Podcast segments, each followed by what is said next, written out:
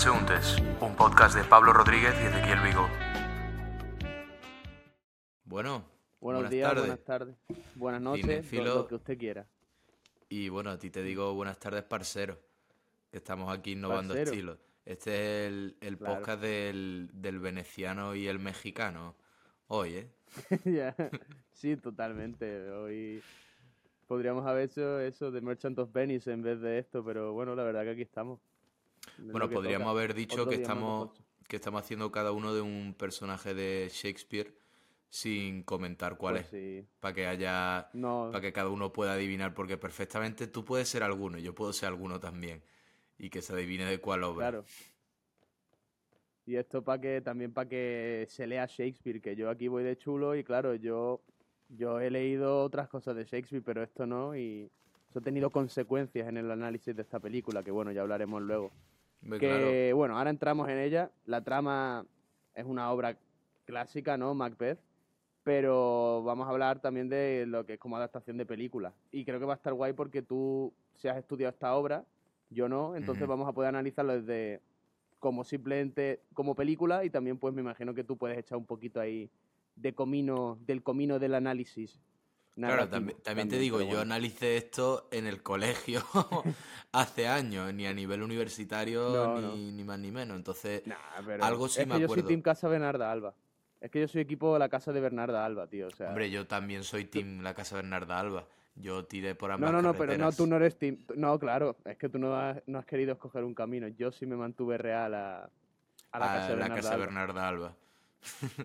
Sí. ¿Has visto, por cierto, Bueno. antes de entrar en tema, de que van a hacer una película, una adaptación americana en Texas de la casa de Bernarda Alba?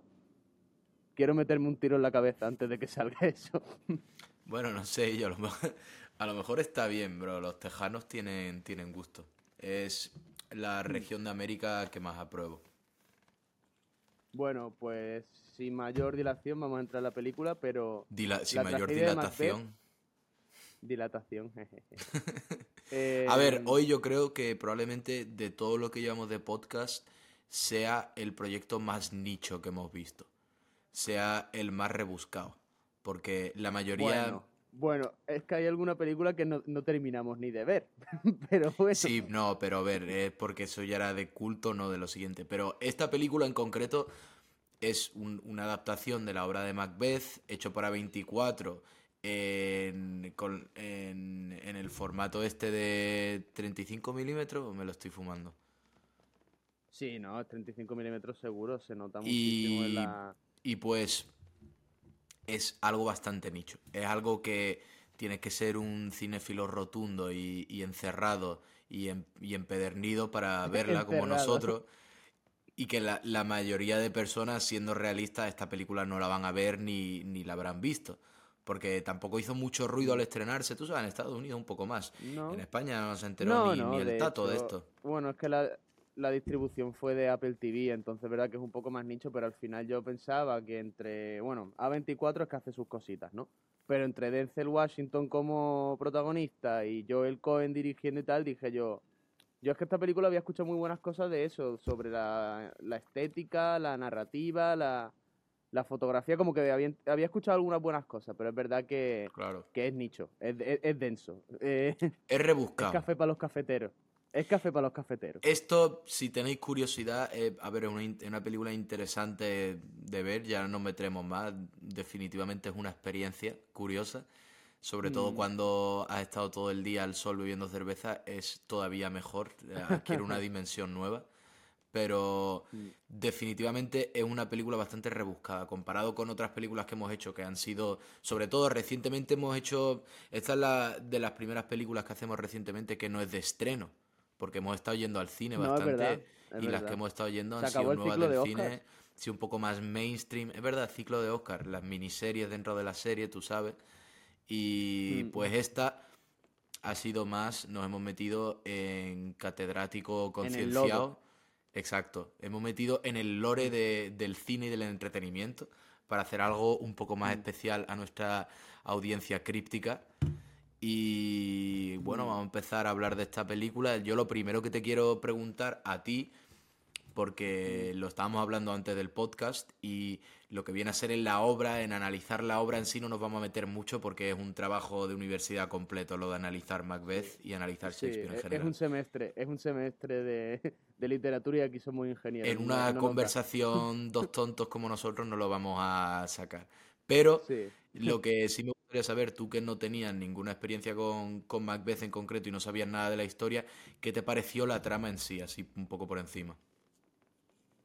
Bueno, pues a ver, la trama es al final es un arquetipo de, historia moderna, del tipo de drama y tragedia que tenemos hoy en día. Me parece como que yo que no había yo de Shakespeare no he leído mucho, por no decir poquísimo, he leído algo, de poesía y poco más, y alguna obra, pero no esta.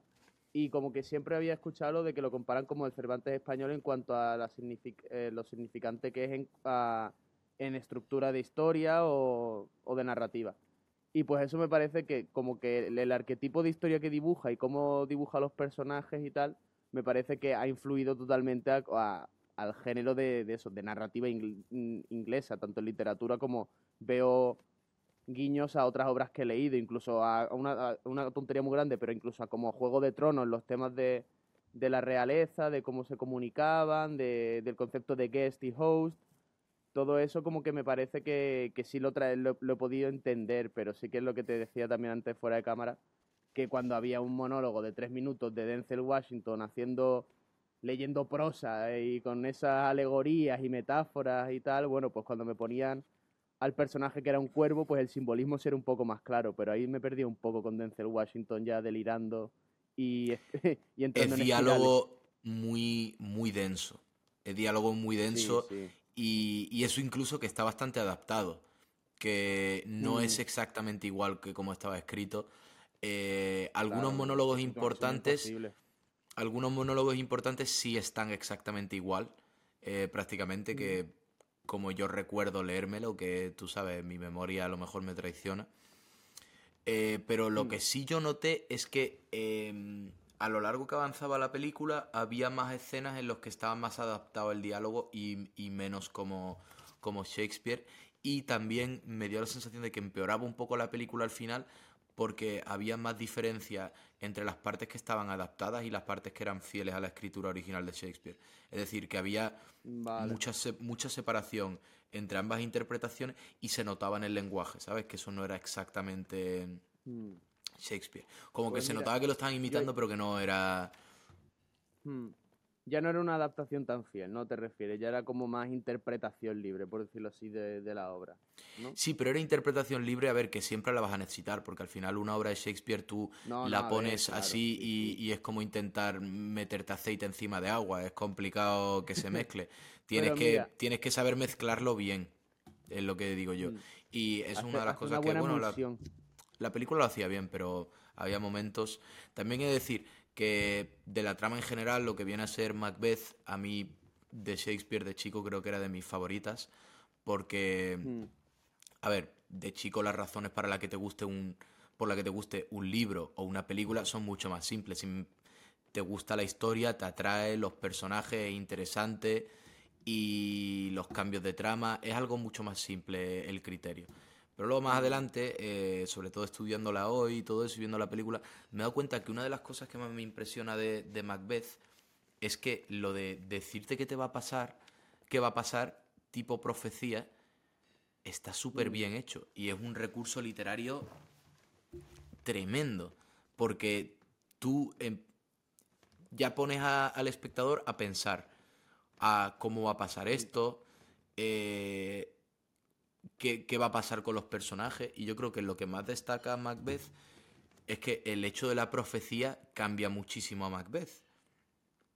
Claro que no sí, solo lo que ocurre. Como de que es inevitable. Exacto. Que, que a lo mejor si no le hubieran dicho nada eh, sería distinto. Hmm.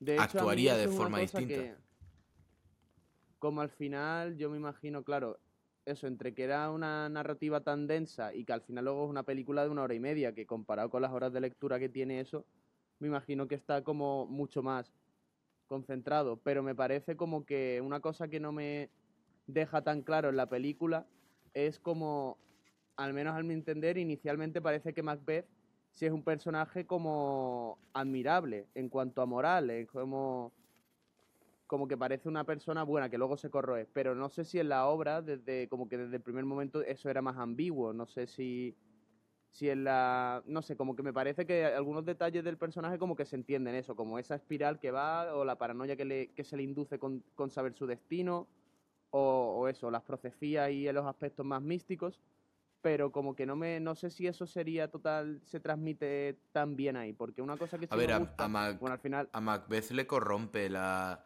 la profecía. De Mm. pronto aparecen ambiciones.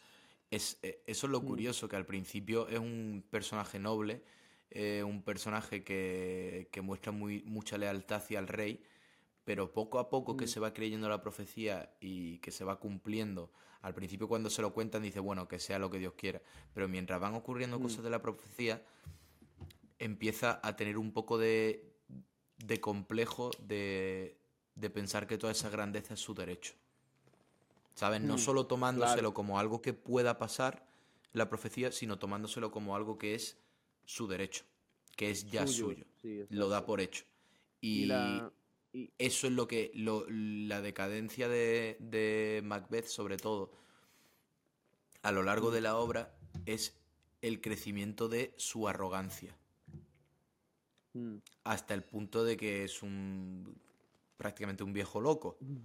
Que, bueno es que lo que se Pero cree eso sí que me invencible. gusta porque porque ahora yo que sé, a ver, obviamente es una es una adaptación de una obra de teatro, así que va a tener elementos teatrales, pero que tanto el blanco y negro es un efecto, una decisión estilística, pero la, el hecho de que las transiciones nunca había como un movimiento de cámara, eran todos simplemente o primeros planos o planos generales, como Ujú. básicamente lo que tú verías en un teatro. Tú en un teatro al- al final no tienes cambios de corte, pero tienes la escena y a lo mejor con el uso de luz, pues se apagan, eh, se apagan las luces y se queda solo el foco en el protagonista, que es como un poco lo que pasaba entre cortes de plano cercano y plano general, porque era todo como muy expresivo, mucho más énfasis en las expresiones faciales, que era, era como una actuación mucho más teatral que cinematográfica en muchos momentos, que Claro. supongo que al menos para mí lo hacía incluso más un poco más dinámico dentro de lo espeso que podían ser algunos pasajes. Porque, por ejemplo, a mí la escena de... Cada vez que aparecían lo- los buitres, ¿no? O, la- o las mujeres estas que eran como el oráculo. Sí, eh, las me hermanas muy- del Sisters of Fate.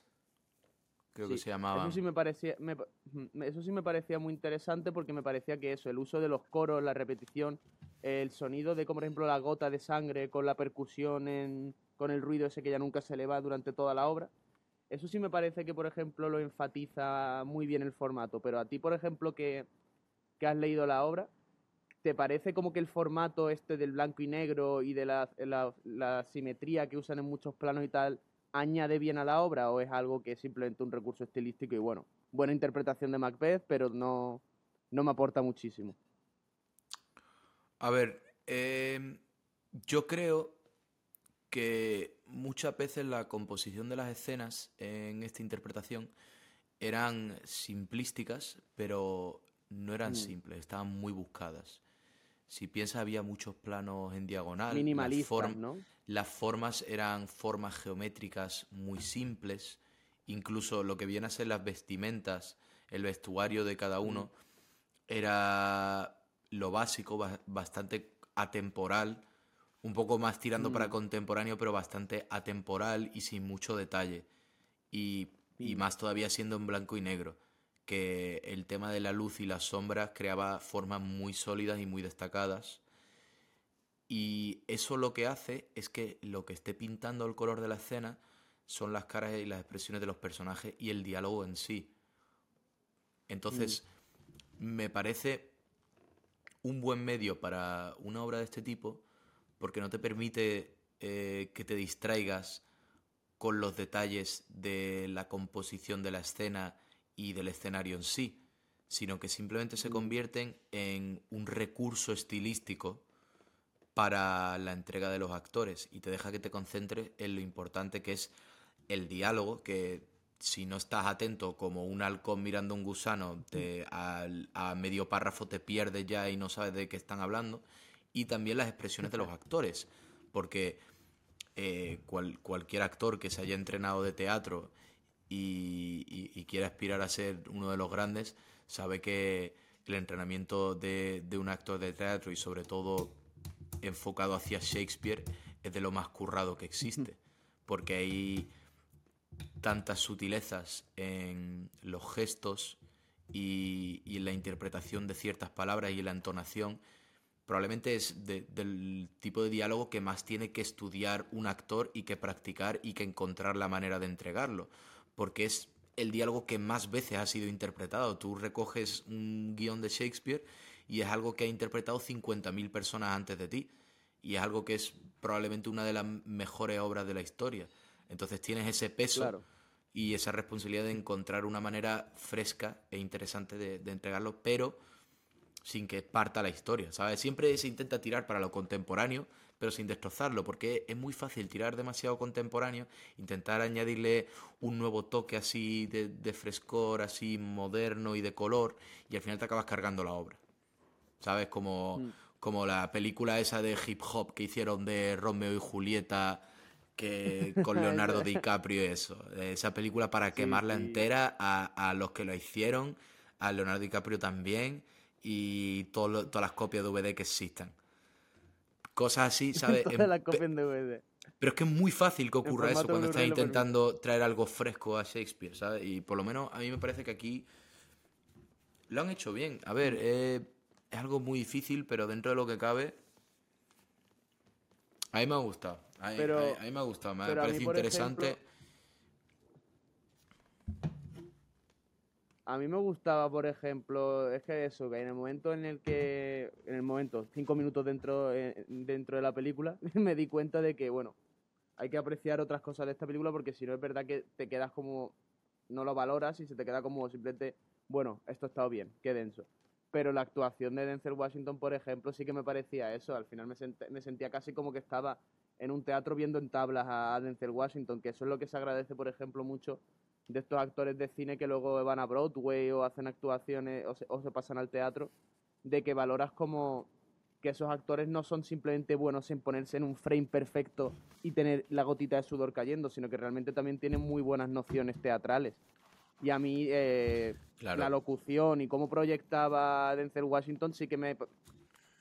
Como que contrarrestaba lo denso que era realmente, ¿verdad? Lo que tú dices. Tenía que estar totalmente atento a los subtítulos, no te pierdas una línea, porque ya entonces te pierdes las alegorías y te pierdes como la línea de metáforas que va a meter ahí y este idioma tan, tan eso, tan, tan denso. Pero si realmente estabas como atento a Denzel Washington, si estabas atento a Denzel Washington, pues, o a, o a o a la Lady, a Francis McDormand.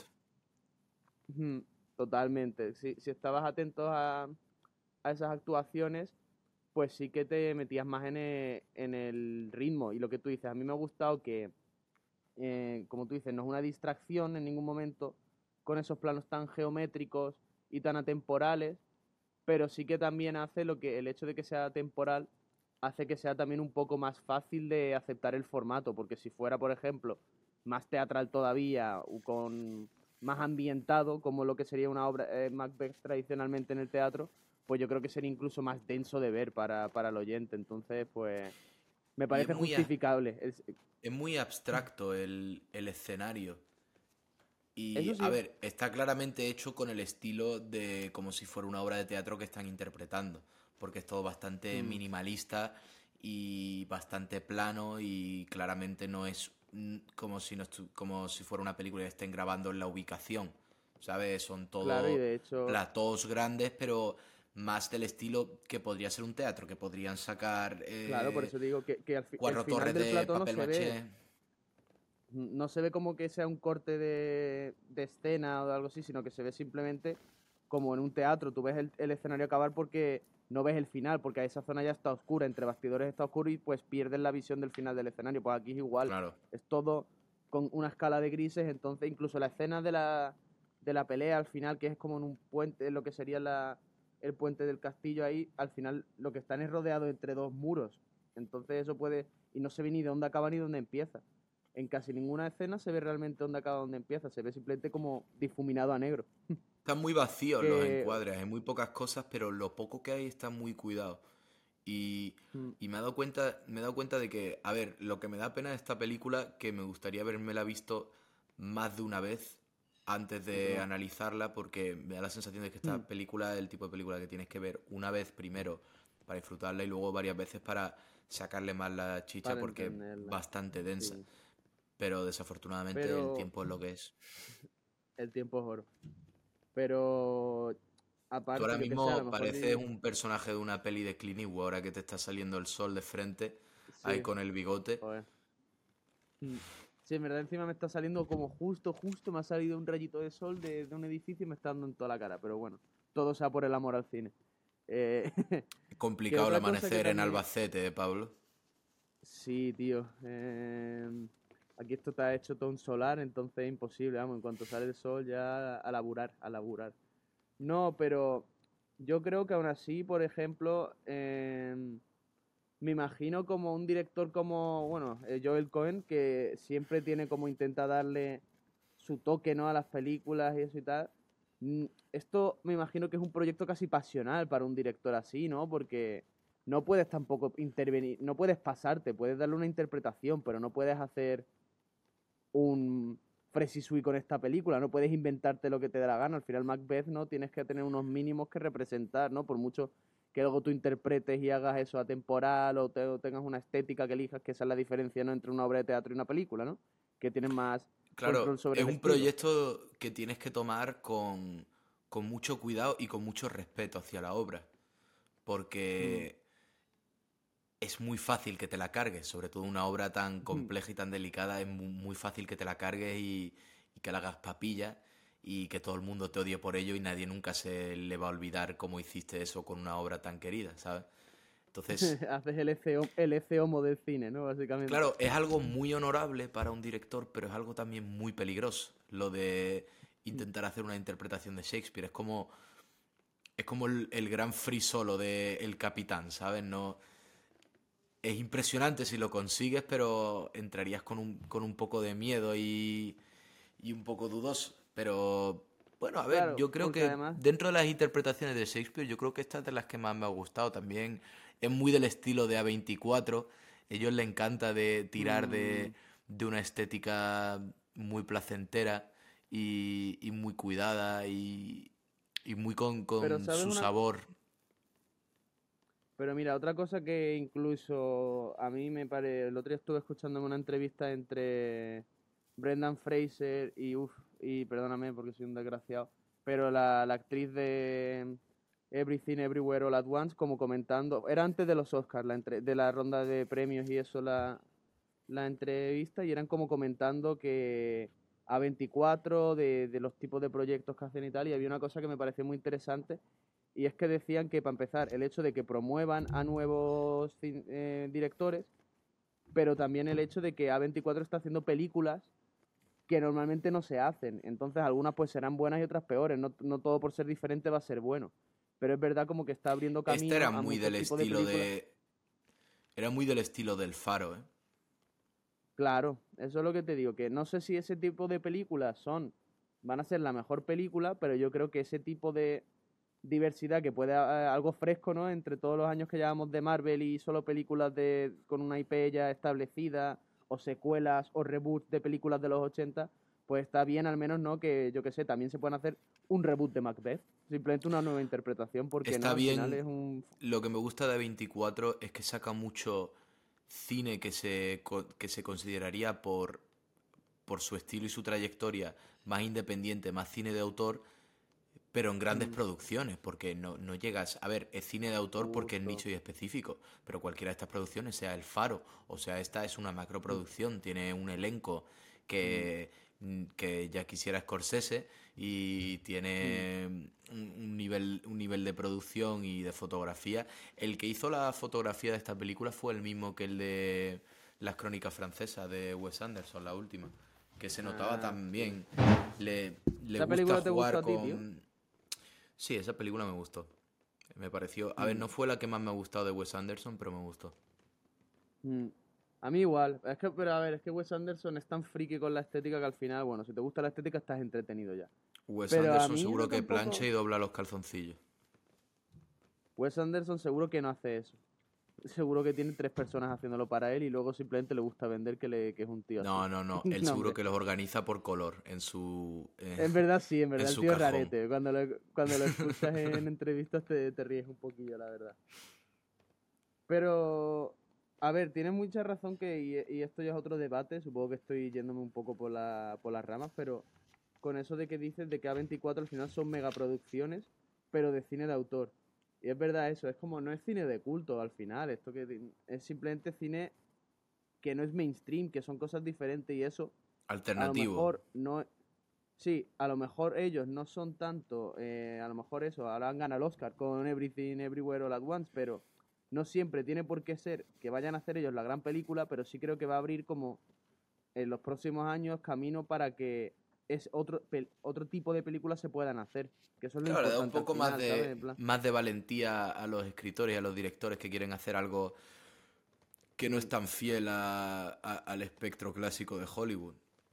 Y que Y no sea tan bien, canónico. Que haya- por- cualquier cosa que añada diversidad al cine a mí me parece algo bueno, porque al final más Mm. autores van a encontrar su voz y se van a hacer más obras interesantes y nosotros no nos cansaremos y así nos las podemos dar de cinéfilos viendo pelis nichas de las que nadie ha oído hablar. No, pero además, además es importante para la academia, porque mira ahora la que ha habido liada, que bueno, esta película, es lo que te he dicho, a 24 la han abrazado un poco la, la academia y, otros y otras eh, instituciones ahora durante los premios, pero por ejemplo la película de Babylon se ha quedado ahí totalmente en vacío, vamos, un vacío promocional y, y de todo simplemente por la temática de, supongo que hacer crítica al cine, pero que al final ahora mismo yo entiendo que el mundo está cam- cambia como siempre y el cine siempre plasma el mundo pero mezclar censura y tantos temas políticos con el cine hasta el punto de que volvamos a estar en temas de no sé si se pueden hablar de unos temas o no es ridículo.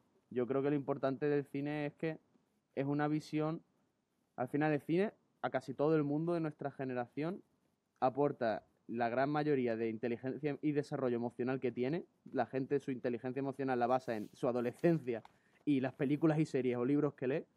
Y yo creo que intentar que todo tenga una agenda Claro. es tontería. Lo que hay que intentar es que cada uno te- tenga su visión. Igual que Claro. ver solo cine Es de un país. importante en que haya, es muy importante que haya diversidad en el cine, y es que tú lo has dicho. La mayoría de adolescentes basan su personalidad en un personaje que les gusta de una película concreta. Yo sigo Por lo siendo menos Batman. durante varios años. Sí, sí, Yo llevo siendo Batman años. desde, desde De los toda la cinco vida. años. ¿eh? Yo dejé de ser Bueno, cuando salió Logan. Durante un tiempo fui Máximo Meridio, luego fui Aragorn y, y luego durante la mayoría de mi adolescencia fui Logan. Bueno, ya, pero es que de eso va el tema, ¿no? De, de contar historias, que te las cuenten y tú haces tus Y interpretaciones. que te las creas, te las creas tanto que, tanto que te pongas a narrar monólogos de Batman en el espejo. Bueno, pero mira, y esto. Mira, esto también me parece. ¿Tú has visto la película La balada de, de Buster Scruggs, de los, de los hermanos Cohen también? La que es como también se supone. Pues sí, eso, sí. mira, una película como supongo parecida así, se tiene que ser una reinterpretación, pero no, no, no es como Macbeth. Macbeth al final sí es como una reinterpretación más canónica. Eso simplemente es guiños a, a la mitología y eso, pero con una, una temática diferente. ¿Y por qué se puede hacer eso? Porque al final a los humanos lo que nos gusta es contarnos historias y sacar la, la moraleja de la historia. Y por es eso lo la más cercano que lo más cercano que he visto a una mitología americana, ¿eh? esa película. Bueno, sí, es que al final Lo más la cercano al lore la, la, la odisea de George Clooney. Es como si pones todos los anuncios de Nespresso, es si pones todos los anuncios de Nespresso No, de pero. George Clooney no era la balada de Buster Scruggs. George Clooney era la de la otra, la, la que también Ah, era del, sí, es verdad, sí, sí, sí, sí, es verdad. de los Cohen, la que cantaban la Eh, de oh, oh, brother, "I oh, brother. am the man, sí, sí, verdad. sorrow". Lo voy a buscar porque es que no es posible que no Oh, nos oh. Que es que además a mí me encanta esta película, me la, me la he visto 40.000 veces. Es lo que Mm. más... ¿No es Oh Brother Where Art Thou o me lo he inventado yo? Sí. Oh, brother, where art thou? No Esa tengo ni idea de cómo se dirá. Oh, hermano, ¿a dónde anda? el, ¿a dónde Miguel dónde se ha tú? meti- el Miguel dónde se ha metido. ya. Básicamente. Bueno, volviendo a, a Macbeth, que yo creo que todavía le podemos sacar un par de espinillas hasta que Sí, ya sí. no nos cansemos de hablar de esta obra tan densa. Una cosa que me ha gustado de la actuación es que la actuación es muy visual. Igual que hay historias que se desenvuelven prácticamente solo con imágenes, incluso sin sonido, de que te cuenta la historia casi sin diálogo. Esta actuación es muy parecida. Me daba la sensación a veces cuando estaban diciendo las cosas que si la estuvieran diciendo en un idioma extranjero, que casi lo era porque era inglés shakespeariano, simplemente prestando atención a, a las expresiones faciales y, y, al rango inmenso de gestos que, que gesticulaban durante toda la entrega de cada frase, te enterabas de lo que estaba pasando, ¿sabes? Te enterabas de lo que estaban sintiendo y lo que estaban intentando decir. Era un tipo de actuación muy compleja y muy visual, que a mí me ha gustado bastante. Y qué bueno. A ver, es que el elenco es una locura. A mí me ha encantado. Todos los actores me han parecido buenísimos. La escocesa, la mujer esta escocesa que hacía de, de los oráculos, de los tres. A, a mí, a eso me encantó. A voz- mí eso sí, a mí eso sí me parece mi favorita, carajo. vamos, desde el Mm. desde la primera performance esa que hace con esos movimientos también, así como que parece Sí, que yo te he visto bailar alguna vez así, tú también, ¿eh? No, no nos pongamos Joder, finos alguna ahora. vez, tío, yo, vamos. a la tercera No, pero estoy es curioso. así, vamos. ¿Tú sabes que es eh, violonchelista? Principalmente esa mujer. Ah, sí, joder. Sí. Pues, o sea, Tremendo talento, la tienen verdad. vei- sí, sí. Es que eso es lo que me hace mucha gracia de esa gente que tiene. Es como lo equivalente a ser políglota, pero en las artes, ¿no? Esa gente que, que es eh, como que es Que simplemente es multidisciplinar. artista y lo que coja diamante. Hablo cuatro idiomas, sé, sé tocar el piano, el violonchelo y encima actúo. Bueno, pues, pues muy bien, ¿vale? Yo, yo qué sé, yo, yo, tengo, yo intento hablar de cómo actúas. Bueno, también me, ha- me acabo de acordar ahora mismo una escena que me ha gustado bastante, que me parece también que es una escena bastante importante de Macbeth a la hora de interpretarla, la de la daga. La Mm. de... La de... Sí, cuando... Veo esta daga el- delante de mí. Y, y me ha parecido muy buena idea lo de poner la daga como el pomo de la puerta. Y, y es un poco distinta la interpretación de, de Denzel Washington a la, que, a la que he visto alguna otra vez de ese monólogo. La gente suele hacer ese monólogo bastante confusa, como si estaba, estuviera en un sueño de, de fiebre y estuviera flipando y no como, estuviera lúcido del todo. como el que ve unas alu- alucinaciones. Pero el Mm. toque que le ha dado Denzel Washington es que sí, actúa medianamente confuso las primeras dos frases del monólogo. Mm. Y luego actúa de una manera muy decisiva, como si ya Sí, tuviera clarísimo lo que va a hacer y de la manera que va a actuar. Y si, fuer- y si viera su destino tan claro. Que esa daga que se le presenta no es como, ah, ¿qué es esto? Me estoy volviendo loco. No, es, ah, vale, ya está, esto es lo que voy a hacer, y esto es lo que voy a hacer, Pero- y es lo que hay, y no hay vuelta atrás.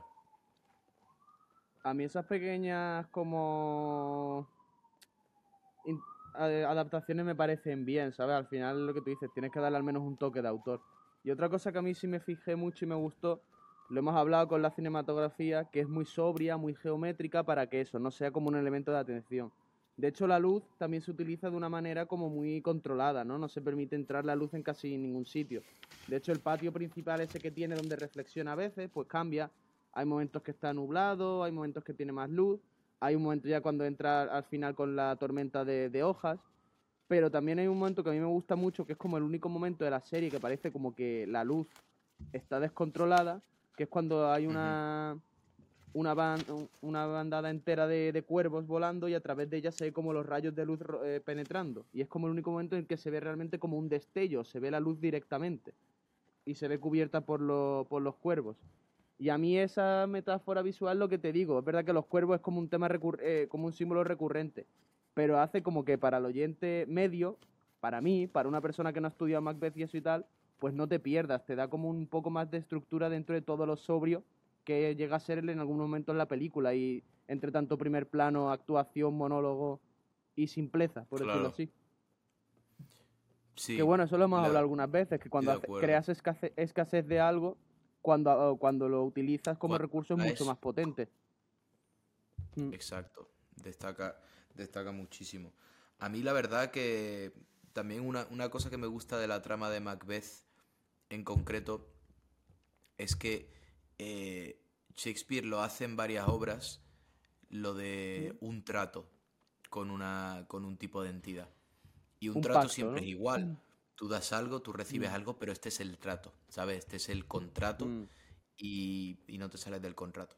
Y en lo que se le castiga a Macbeth, bueno, aparte de que es capaz de asesinar y, capaz- y, y todo eso, la verdadera razón por la que es castigado Macbeth y por la que tiene tan mal final es porque tiene, desarrolla la arrogancia de pensar que puede aprovecharse de una parte de la profecía, pero intentar quitar la otra. Es decir, que él vaya a ser rey, pero que los hijos de Banquo no vayan a ser reyes. Mm. ¿Sabes? Como decir, bueno, esto eso- me viene bien, lo demás no. Por eso digo, pero que es trágico, pero se ha anunciado totalmente. La, la- las, eh, las hermanas le, se lo dicen claramente, en plan, no, escucha pero no hables, no, no preguntes, escucha que te están diciendo tu destino, no, no, no intentes cambiarlo, no intentes cambiar la narrativa ni las preguntas, ni lo, tú Esa escena también me gustó no- mucho. Mm. La de... A mí la que más me gustó, La del cocido ese madrileño que están haciendo en el, en el vestíbulo. el co- pero, co- me- pero cocido madrileño, eh, totalmente. Que le echan rata muerta y calamar frito y dicen, no, eso Me es... pareció muy curioso que lo hicieran con la habitación entera llena de agua. Y Mm. probablemente esa es de las escenas que más podríamos sacar si nos pusiéramos a estudiar ahí con bisturí a sacar simbolismo, porque es una escena muy Sí. cargada. Y ya estaba llegando al punto en el que la densidad de Shakespeare estaba cansando mis, mis receptores de estímulo, entonces no fui capaz de sacar todo el simbolismo que un buen catedrático podría haber sacado. Pero ahí estaba, Ya, bueno, est- pero- estaba ahí, te hacía sentir Pero algo. eso no nos va a impedir sentar cátedra aquí. Aquí, tranquilito, con nuestra diserción. Pero que aparte lo que te digo, tío, no- empezamos el podcast con un mensaje claro. Somos chavales que nos gusta ver películas, pero sin pretensiones. Y bueno, aquí tienes a Tarantino diciendo que eh, La Masacre de Texas es la mejor película de historia y nosotros diciendo que es de las peores que hemos visto. Pero bueno, que es es que es una lo que hay. mierda, una bazofia. Que, es- que- que es lo que hay. El cine No son de- opiniones al final, tío, no es... no es Una buena y otras malas. es- Claro, es así. Y esta película, bueno, yo creo que ya llegando un poco al final de la discusión, es muy particular. Si a ti te gusta el Sí. teatro y te gustan las grandes actuaciones y también te interesa... A ver, si te eh, gusta el teatro, te va a gustar, obviamente. es necesaria, me parece necesaria teatral. verla, sobre todo si eres un amante de las buenas actuaciones, si eres y, y si eres un amante del teatro clásico, esta película te va a gustar porque está bien interpretado y es impresionante visualmente. Si eres un fanboy máximo, que no creo que se llamen fanboys a sí mismos, de Shakespeare, eh, y máximo estudiante de la obra, a lo mejor eres capaz de sacarle más trabas a esta película de las que le hemos sacado nosotros.